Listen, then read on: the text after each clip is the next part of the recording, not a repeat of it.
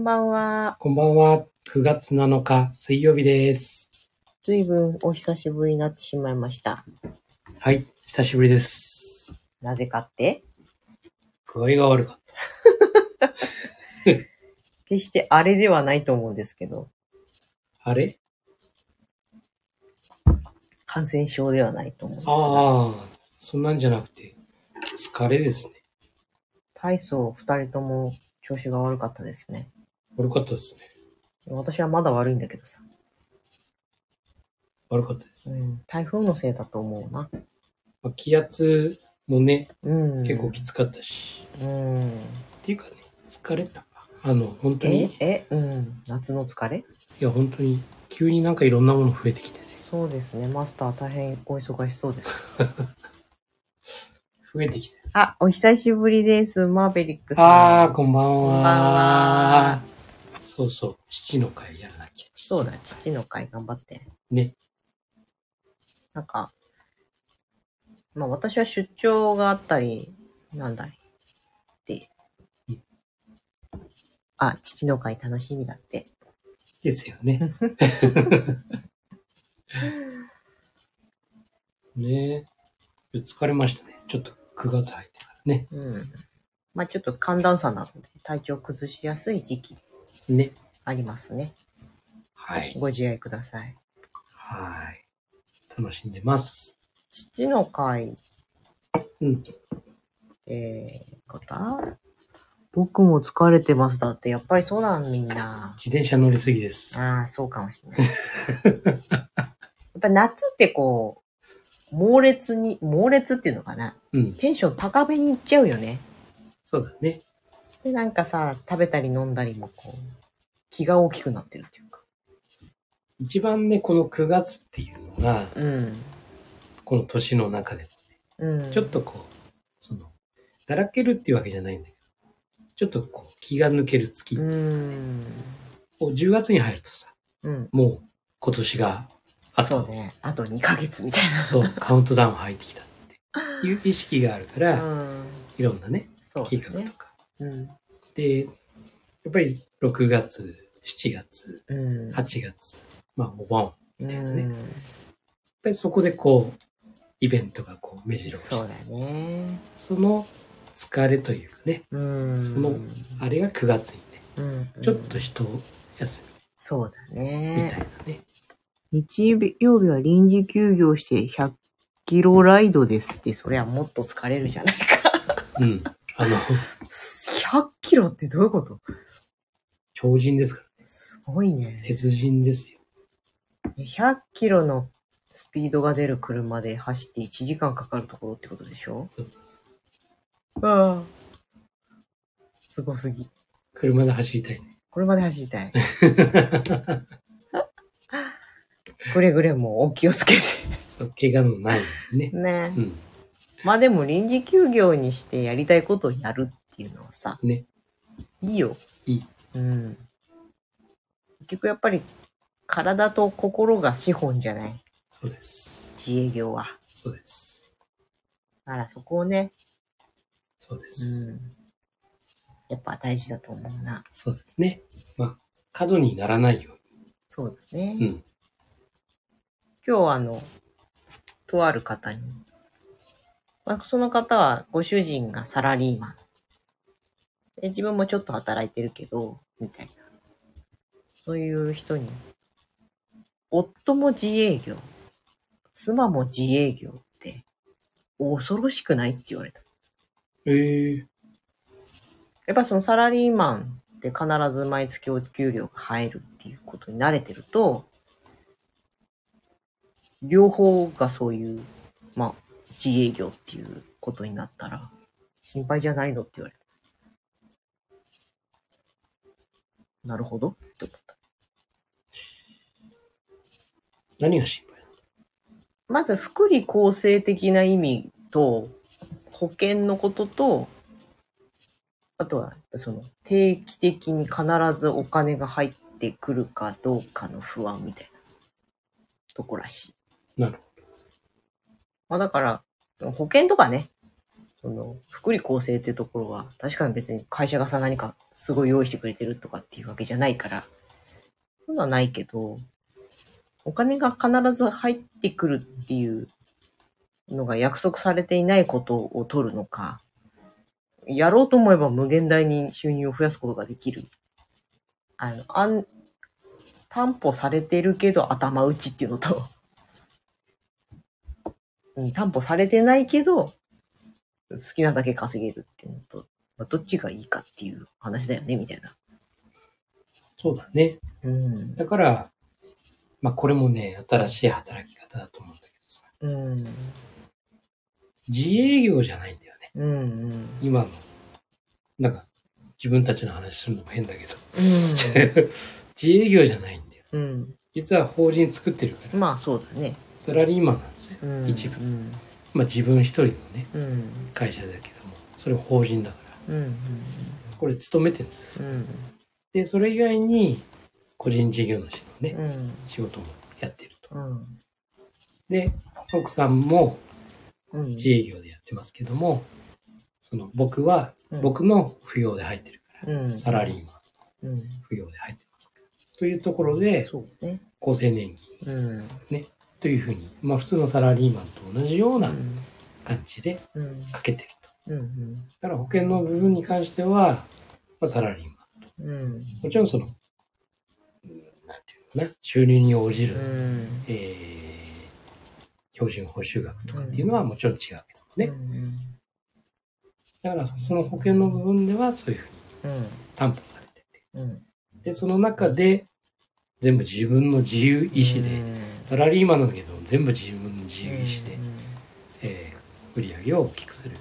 もしくは違うことをする。っていうのは自分の自由意志でねやっているっていうところと、うん。奥さんは奥さんでしっかりとこう、うん。自分の自営というものを確立しながら、でサラリーマンの私の方に付与して入ってるっていうね、このバランスっ。ていうのがねそうだね。これも新しい形かなっていうね、うん。まあ、ざっくりその辺の話もしてう、まあ、だから、そんなね、まあ、確かに、サラリーマンと違うっていうのはあるけど、まあ、一般的なサラリーマンね。何十万かのお給料が毎月何十何日に入ってきますみたいなのはないけど別に。ただやっぱりそうなると大事にしなきゃなんないのが自分たちの健康、そう心と体の健康に気を配ったり投資したりすることが大事だなって。なんかすごい怖いんだけどまたいるよ。最近外でおえってしてる人いるの。めっちゃ怖いんだけど。犬はいびきかいて寝てるし。はい、失礼しました。うん、うん。まあ、そんな。そうだねまあ本当にあの結局うん。まあだんだんだんだん事業をねうん拡大していけば、うんうん。ここは人を使おううん。という話になってくるんだよね、うんだからそのね業務の内容にもよるようん。ね、うんそうだね。うん、だから、まあ我々のやってることっていうのは、うんもちろん手を動かすこともあるんだけども、うん。割とね、そういう相談っていうかさ、そうだね。まあ、プランニングっていうか、うん。ブランディングっていうか、うん。うん。そういう感じじゃない。要は、うん要は思考の部分だよね。そうだね。あ、脳みそ貸しますみたいな感じだからね。うん。なので、まあ、手の動かす部分というものが、やうん。っぱりだんだんだんだんさ、追いつかなくなってくるうん。っていう状況になってくるよね。うん。その時に大事なのは、そこで自分一人でやっちゃおうとするとさ、うん。それはもう体もね、うん。辛くなってくるし、心もね、うんだんだん疲れてくるし、そこでこう、誰かにね。手伝ってもらううん。うん。という、この信頼をも、ね、持ってるその人脈っていううん。というものが必要になってくるよなって。そうだね。うん。地鳴りのようないびきなんだけど。マーベリックさんに笑われちゃった。だから今、サラリーマンの人たちも、うん。副業とかうん。こう、割と推奨されるようになってきてるから、うん。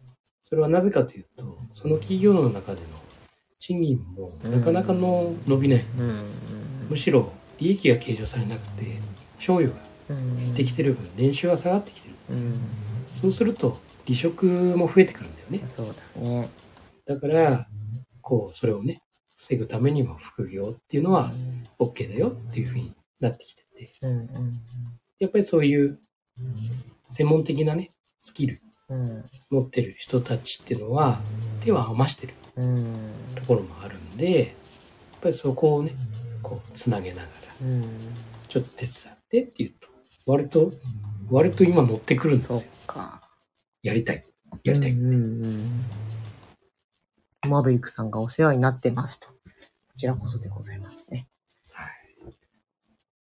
そうだね。その、まあ、今日喋ってたお友達は、その旦那さんの会社も人手不足で、求人してもろくなのが来ないと。もう大変なんだって。だからこんだけなんか失業がね、多くて職がないって言ってる人もいれば、会社は会社で人手が足りない。どういうことだろうねっていう。結局ね、うんできる人たちはうん。枠にはまってるのは、自分もったいないっていうう、ん。っていうかむしろ外に出た方がうん稼げるじゃんってなんだよね。気づいちゃってんの、そうだよね。そうなの気づいちゃってるから、うんみんな目立ちはしないよ、目立ちはしないんだけどサラリーマンの時よりも見入りがある。うんという状況。うんうんだから依存しなくても、うん。あ自立できてるじゃん自分っていう人たちが結構増えてる、そうだよね。そうなんです。職業柄はそうなのか、あれだけど、本当に、周り自営、自営業っていうかそういうさ、うん。人たちばっかりだから、だんだんなんかサラリーマンの知り合いっていうのが、あんまり、いない。そうあねの、まあ、俺はもちろんいうるんだけど、ん。もっといった会社とかもね、まあ、200人規模いたうん。今もう120名とかうーん。ものすごい抜けてるうんで抜けるにメンバーは全員仕事できるそうだよね。でどうするのって言ったらもっといい会社に入る人もいれば呼ばれてねうんもしくはやっぱり独立うん。うん。まあフリーランスでやる人もいれば、うんこれは法人にした方がうんお得だよっていうさ人は法人立ち上うんげるしっていうね本当に力持ってる人たちがうん。どんどんどん外で出てるそうだよね。でそこをこうつなげるんですようん。うん。つなげると一緒の会社じゃないんだないんだけど、プロジェクトみたいな感じでつなそうがるんだよねね。そうね。うんほんとそうだよね。うんたまにサラリーマンになりたくなります。それはわかるわ。うん言わんとするところはわかる。もうもう十分ですあ、君はもう十分だろうね。今もね企業さんのね、うん朝行ってうん手伝うんだけど、もう5時間見たらね、もう帰りたい。正直ここで言うけど、もう帰りたくいや、ない。わかる。いや、私もわかるよ。そういう給与面とかさ、余計なこと考えなくていいことに関してはサラリーマンがいいけど、いや、いもういいけど、朝何時に行って、何時間は就業してなきゃならないとか、もう無理だね。そうなの。だから本当にね、もう朝、まあ週2回ぐらいね、そういう会社にね、朝行くんだけど、うん。厳しいもんうね。ん。いや通勤って辛いなーとかさ、何時までに行かなきゃならないっていうね。そうそうそう。アポイントとは違うからね。そうそうそう。ね、行って、うんまあ、あの、従業員、社員にね、うん。こう、ティーチング、コーチングするんだけどさ、いやー、これもう6時までなんていられないわ、と 思うもんね。もう違う仕事したくてしょうがないもんね。そうだよね。そう。そうなんだ。一回こっちのね、この自由な感じを味わってしまうともう、なんかね、時間がね、うん。もったいなく感じちゃう、逆に。うんうんうんもう、なんだろう、8時間でやる仕事なんだけど、もう5時間、4時間ぐらいでもうさ、ギュッて凝縮してやっちゃって、うんよし、じゃあ次は違うところで違う仕事をするっていうね。そうだね。そうですね。ね、そうなんだよ。なんかね、結局惰性で、うん。あ、あと30分だ。そうそうそうそうみたいなさそれって第4領域じゃないのって。。本当そうだよね。終わったらもう帰っていいよって。そうそうそうそうそう。終わらなかったら帰らなくていいよ。もうありだしさ。うん、ね。そうなの。うん。だから本当にね、そこの朝行って、2時ぐらいに終わって、帰る、帰るでしょ。で、その後、まあ、あの、和風のね、うん。仕事だったりだとか、まあ、うんその前にちょっと一軒ね、うん。立ち寄ってとかさ、うん気分違いもね、うん。もうなんか、じいろんな自分がいるんだけどさ、うん。サラリーマン風な自分と、うん。で、自営業な自分と、ね、ファシリテーターな自分とかさ、うん。なんかいろんな自分がいてさ、ちょっと切り替えがね、うん。おかしくなる時もあるんだけど、でも面白い。その、うんうんうんそうだね。私もサラリーマン時代は短かったけど、無理だね。そう。だから時間的なトータルすると、うんサラリーマンの時よりも多分短いとうん思う、労うん。働時間って。うんもちろんなんか、プライベートの時間うんに仕事したりしてるから、うん細かく集計すれば、まあ同じになるかもしれないけど、うん実質少ないと思うんうんだよね。で、少ないけど、だんだんだんだん、うんサラリーマン時代よりもうん収入的にね、うんまあ、超えていくような流れにね、やっぱりなってくるうんうん感じがあるんだよね。そうだね。そうなんだよ。ほんと。たまにいいなと思うのはさ、うん。ボーナスとか。うんうんうん。そうだね。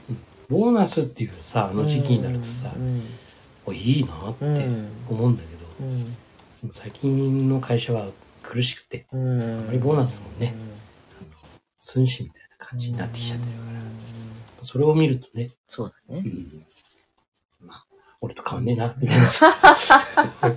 自分で出せばいいね。自分でボーナス。そうなの。そうなんだよね。そうそうそうそうそう。ボーナス欲しい。わかねる。そいや、なんだろうね。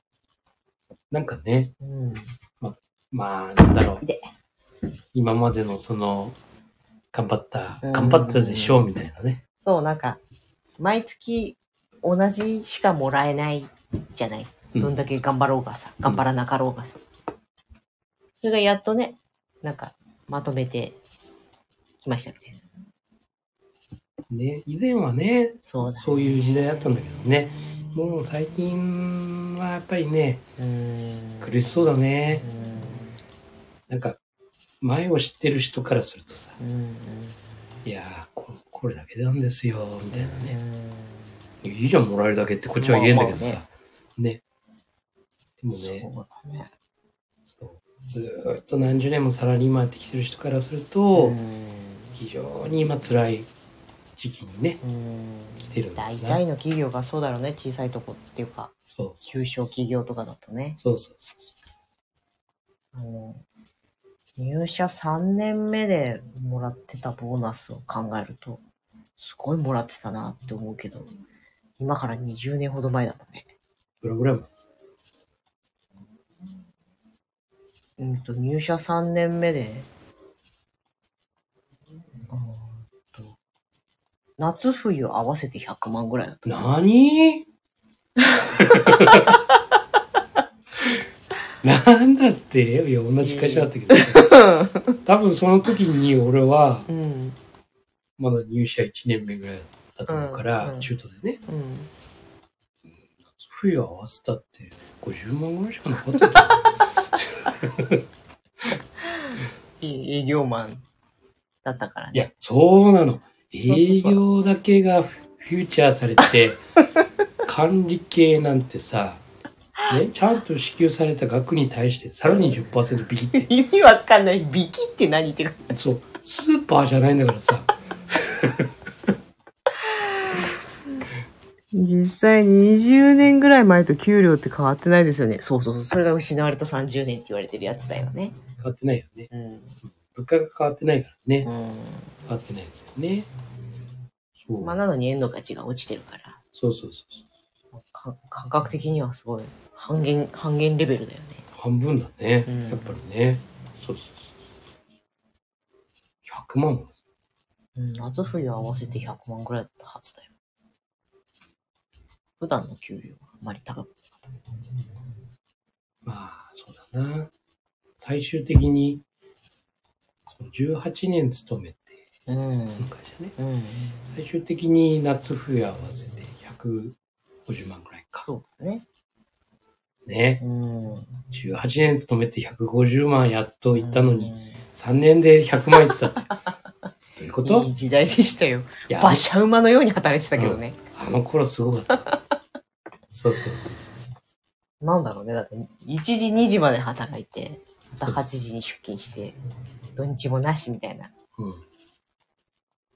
でも、こう考えると、もしかしたら自営業だったらさ、うん。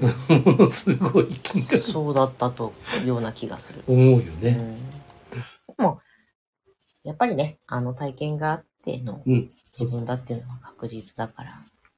そうそう組織の中のね、あのいろんな経験っていうのがね、うん。凝縮された3年間だったよ。うん。そうかもしれない。うん。そうそうもうそんなこんなで、当初話しましょうと言ってた話とは大きくずれてしまいましたが。何でしたっけ？えー、忘れた。円安？違うわ。違う。あのー今週の日曜日。あ、そうだそうだ。未来の種まきのはいテーマが、はい。10代の、なんだっけ、子育て子育て。そうそう、10代の子育てっていうテーマ。なのでね。それは単純にうん。子育てっていう話。シンプルに。そのなんか、その、お金とかじゃなくて。ああ、うん、違うと思うな。まあ、その中にはお金とかも入ってくるんだろうけど、まあ、いわゆるこれからの子育てをどうしたらいいのかっていうところとかうん、やっぱり自分たちが10代だった頃の感覚と、まあえらい違いだっていう。もうね、忘れた方がいいですよ。忘れた方がいいよね。間違いなくね、うん。自分のその経験とかっていううのはん。関係ないから。うん。本当意味ないよ。よね。意味絶対意味ない。逆に足引っ張っちゃう。そう。今週でしたか？心身疲労で参加できないかもです。そうか、100キロライドしてきたから。いや、鉄人は大丈夫。耳だけでもね、鉄人は大丈10代の子育て中だしね。夫。そうそうそう。でもさ、10代の子育てもしてるけど、10代を超えた子育てもしてきた方じゃないですか。マーベリックさん。そうです。ぜひともね、経験者です。ね、お聞かせいただければ幸いですが。やっぱりね、自分たちの過去の経験を照らし合わせると、ちょっとずれてしまううん。部分であると思う。やっうん。ぱり、まあ、物やことのね、うん。価値観って全然違うから、やうん。っぱりそこと一緒にしちゃうと、うんまあ意見は合わないだろうね。あとさ、やっぱり都心？うん。東京に生まれ育ち、みたいなところと、地方っていうものの差がすごいじゃん、やっぱ。うん。そういうとこでもなんか、あれだなと思うんだよね。そうだね。価値観もさ、基準も違ううん。じゃない。違うね。だからもう、なんだろうね。ちっちゃい頃から、すごいお金かけて。あ、そうそう、この間、ツイッターで散々炎上した話知ってる？これからは履歴書じゃなくて、経験だって言った女性がめちゃくちゃ叩かれたの。うん。その放送自体は何年か前だがなんか古い話だったのに、急にそこを取り上げられちゃって、まあ、いわゆるこれからは履歴書ではなく何をしてきたかっていうことを重視して人を採用すべきだみたいな話かな。それが、まあ、それ言った人が、あの、8歳の時から留学して、中国とどこだかと、どこだかと、4カ国ぐらいを点々と留学したり。で、結果、早稲田に入ってどうのこうのとかっていう。だ結局、実家が太くて、いろんなことを経過経験させられることを経験って言ってんのかみたいな。結局、お金がないとできないじゃんああ。で履歴書は自分がどんなに貧乏でも勉強してね、進学したっていう確かなもの。学歴だ、履歴書じゃなくて。確かなものである。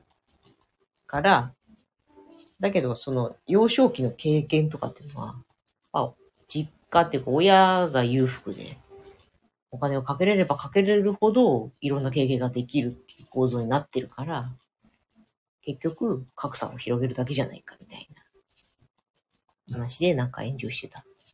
なるうん。へえ。学歴より経験だって。いいや、そりゃそうでしや、それはそうなんだけどね。それを言ってる、お前が言うなみたいな話だったんだね、きっょ。かわいそう。と。いや、すごい、あれだったね。かわいそう。うん。何も悪いことに何も言ってないのに。まあ、結局悪いこと何も言ってないんだけど、若い世代代表みたいな顔して言っちゃったのが、まあ言い方って良くない方みたいね。言い方がね、うん、多分。そうだよね。だから、恵まれてるゾーンからこうさ、うん。で、自分を基準にして言っちゃってるから、まあ、ね。うん。まあ、お前が言うなっていうまあね。ね。僕が言うならいいけどね。ね、そうそうとかそ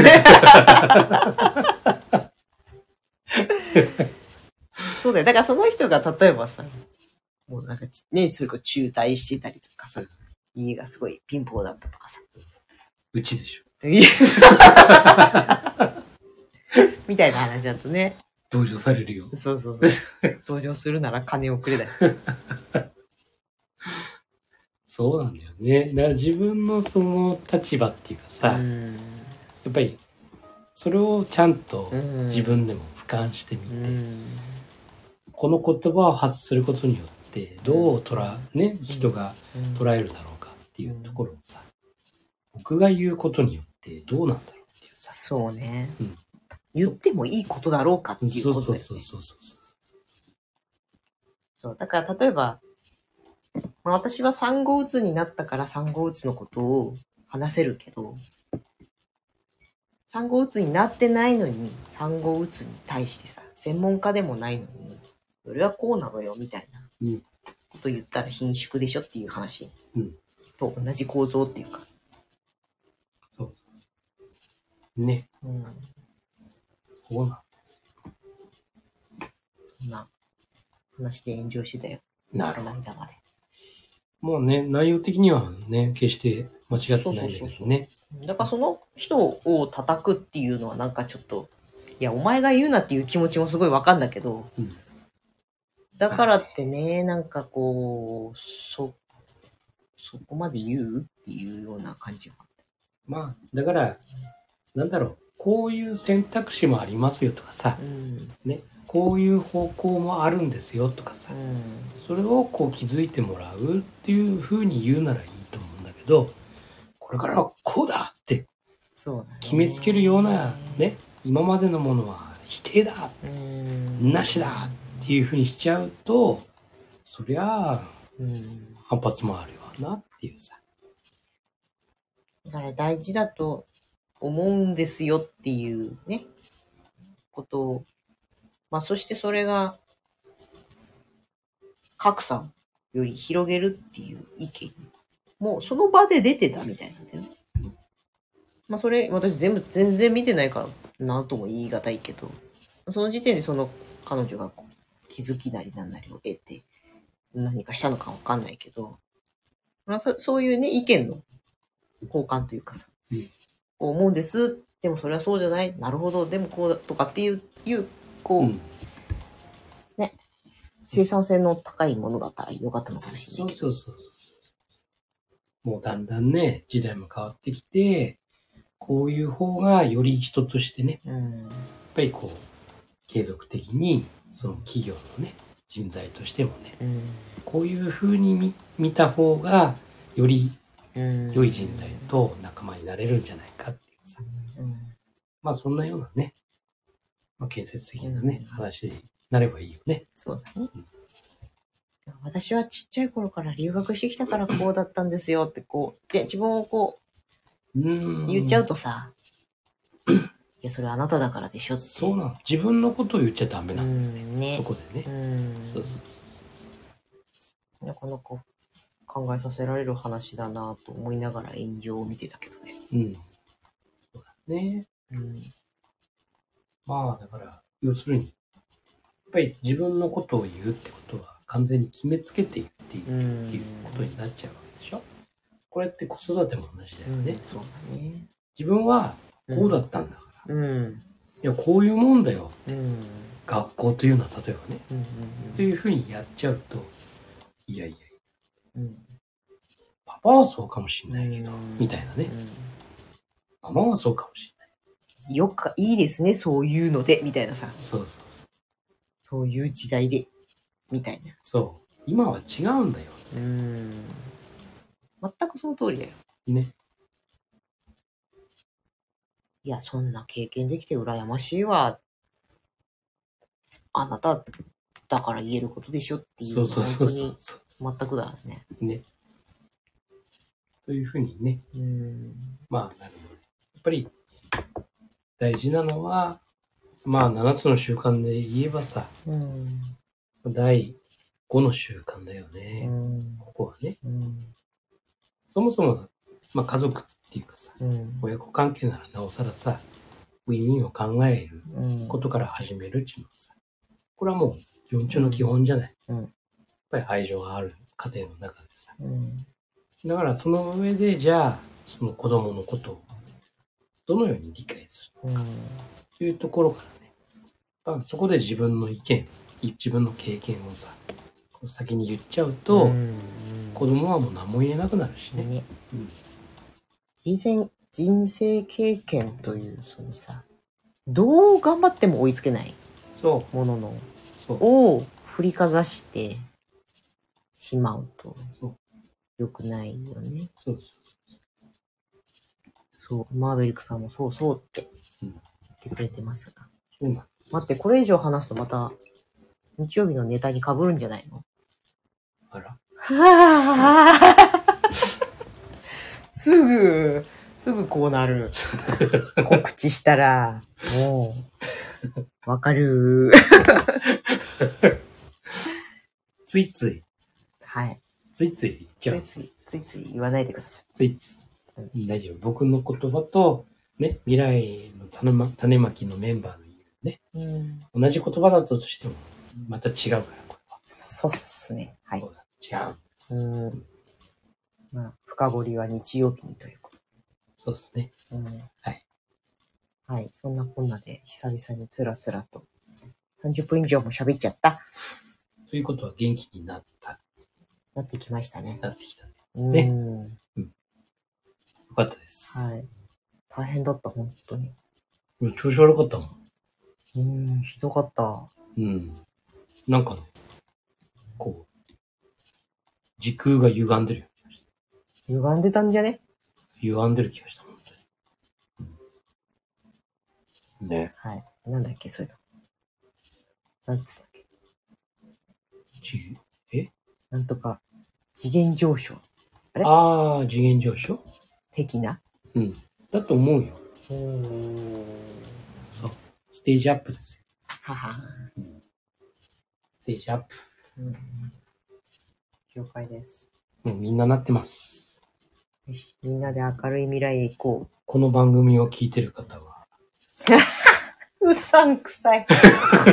この番組を聞いてる方はまさしく次元上昇中でございます。あるじゃん、よくさ、ツイッターとかでこの画像を見た人は幸せになるとかさ。そうだよね。これを聞いてるってことは、幸せの、もう幸せ真っ只中な、あまあな。そうです。うん。そういうことにし方とこなんです。うんという、う。いいと思うよ。いや、そういう思い込みも大事だよ。思い込みって言ったらあれだけど。そうです。はい。みんなそうなんです。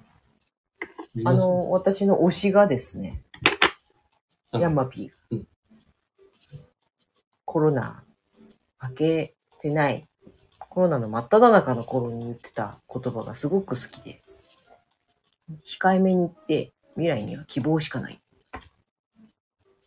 最高じゃないですか。はい。それに励まされたから、そういうスタンスでいけばいいと思うっていう話。じゃあ、もっといいく言えば、うん。あの、幸せになるようになってるから、おー。